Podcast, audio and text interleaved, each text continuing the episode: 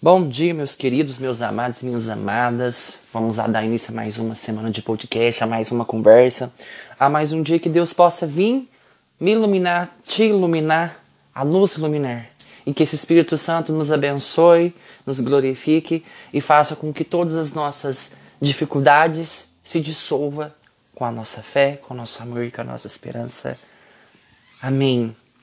Antes de mais nada, vamos fazer a leitura orante da palavra das passagens que Deus às vezes me toca, ou às vezes uma que, eu, que eu me recorde. Eu aprendi uma coisa: existe uma diferença muito grande pelas passagens que eu recordo e quando realmente me dá o discernimento de falar. Então, hoje eu vou querer trazer para vocês, conversar, esse versículo que está em Mateus, no capítulo 24, dos versículos 10 ao 12. Isso tem acontecido muito, viu, gente? Ó. Muitos sucumbirão, serão traídos mutuamente e mutuamente se odiarão. Irão se levantar muitos falsos profetas e seduzirão a muitos. E onde progresso crescente da iniquidade, a qualidade de muitos se gerará. Gente, aqui fala três pontos. Muitos serão traídos e mutuamente se odiarão. Se levantarão várias pessoas falando em nome de Deus, mas no fundo não tem um vive um terço. Porque elas não professam uma verdadeira fé. Tanto é que lá em Tessalonicenses fala sobre isso. Que eu vou mostrar aqui agora, porque me, me recordei, tá? E fala dessa situação que nem todos, nem todos possuem a fé. Que fala assim, ó. Irmãos, orar por nós, para que a palavra do Senhor se propague e seja estimada tal como acontece entre vós, para que sejamos livres dos homens perversos e maus, porque nem todos possuem a fé. Então, se enquadra nisso daqui. Levantarão falsos profetas a ponto de seduzir muitos. Às vezes a pessoa, ela se veste de ovelhinha, né? E no fundo é um cordeiro. E essas pessoas, a gente tem que ter discernimento de perceber que elas não têm a fé. Elas acreditam em Deus. Não duvido, mas a fé delas não é para benevolência, não é para seu crescimento, é para destruição, é para te seduzir, é, é para te plantar um desejo que não é do seu coração. Cuidado com os desejos que as pessoas colocam nos seus corações. Porque quando as pessoas plantam esse tipo de semente, uma vez que você cede, é muito difícil a gente conseguir superar isso. E ante o progresso crescente da iniquidade, a caridade de muitos esfriará. Gente, iniquidade é o progresso do mal, é a crescente. Então, quer dizer assim, o mal, ele sempre vai estar sondando.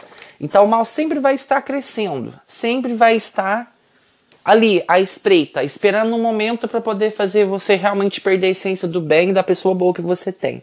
O mal está, eu acho que já vamos dizer assim, estou gaguejando muito, perdão. De acordo que eu estou caminhando com o bem, o mal também cola em mim. A gente tem que ter essa consciência que por mais que eu caminhe nas coisas do bem, do certo, o mal sempre quer espreitar, o mal quer sempre ali tirar um pouco daquela fé, daquela esperança. Porque o demônio odeia pessoas felizes. Ele não suporta quando você so, so, é, vive de acordo com a sua fé e com as vontades de Deus. E ainda ele continua aqui em Tessalonicenses, ó. Mas o Senhor é fiel e ele, adiva, e ele há de vos dar força e vos preservar do mal. Que legal, ó. A crescente iniquidade, mas ele é fiel e te preserva do mal. Então, se, o amor de muitos vai esfriar. Gente, como esfria? As pessoas falam que amam, mas amor, eu não, usa, eu não usaria o termo suportar. Porque o amor não suporta traição, o amor não suporta falta de respeito é, e relacionamento abusivo. Amor, ele, ele é a renúncia de tudo aquilo que você está deixando de fazer para ajudar. Só que eu nunca vou entender o amor como entrega total. O amor eu vou entregar como um transbor, uma, uma transbordação. Quando a gente transborda esse amor, a gente cresce. Então, eu quero fazer por amor, mas eu quero fazer ele transbordar amor também. Eu não preciso só passar amor, mas eu posso assinar ele até um pouquinho desse amor. Ter esse desejo de amar. Será que você não tem esse desejo de amar? Mesmo que a caridade de muitos vai se esfriar? Aí por isso que eu falo, ele há de vos a força para preservar no mal. E essa força que ele nos dá é para a gente manter a nossa essência do bem.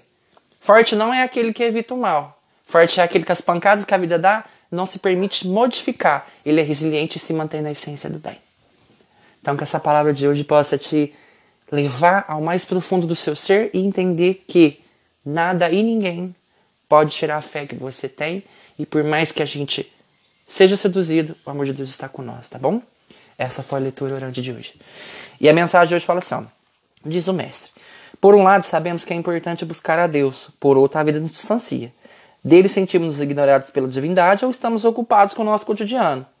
Isso nos dá um sentimento de culpa. Ou acabamos, estamos renunciando demasiadamente à vida por, por causa de Deus, ou achamos que estamos renunciando demasiadamente a Deus por causa da vida. Esta aparente lei dupla é uma fantasia. Deus está na vida e a vida está em Deus. Basta ter essa consciência para entender melhor o destino. Se conseguirmos penetrar na harmonia sagrada de nosso cotidiano, estaremos sempre no caminho certo e vamos cumprir nossa tarefa. Ou seja, parece que quando a gente segue a Deus, ele, a gente não consegue viver. E quando a gente quer viver, é como se Deus não permitisse. Gente, não. A vida, ela, ela, ela tem as suas renúncias. Mas essas renúncias têm que ser algo muito natural. A gente não pode permitir que as nossas escolhas nos tirem dos, cami dos caminhos em que a gente quer estar.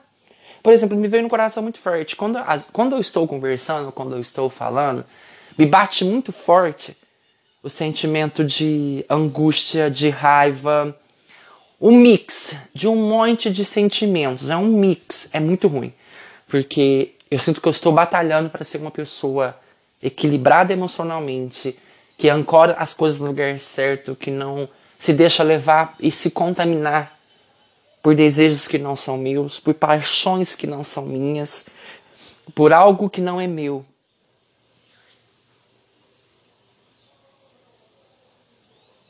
A gente pensa que quando a gente segue a Deus, a gente tem que renunciar a tudo. Não. Renunciar à vida é a mesma coisa de perder ela. Às vezes quer que você renuncia aquilo que não te leva a lugar nenhum.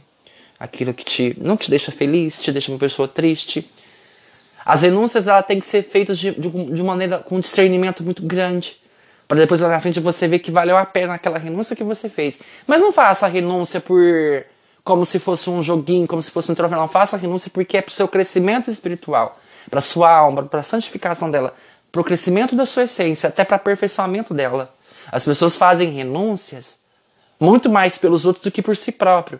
Então, quando eu volto a minha vida para o outro, já estou ancorando errado. Não é pelo outro, é por mim. Então, quando a gente prestar, prestar atenção que a renúncia ela tem que ser de ordem natural, de uma maneira expressiva, ela te alcança, ela consegue nos abençoar e nos iluminar, tá bom? Então que você possa buscar a verdadeira renúncia no seu coração e que você se liberte no dia de hoje aquilo que você realmente precisa crescer e amadurecer. Louvado seja nosso Senhor Jesus Cristo, para sempre seja louvado. Que Deus vos guie, vos guarde e vos proteja. Amém.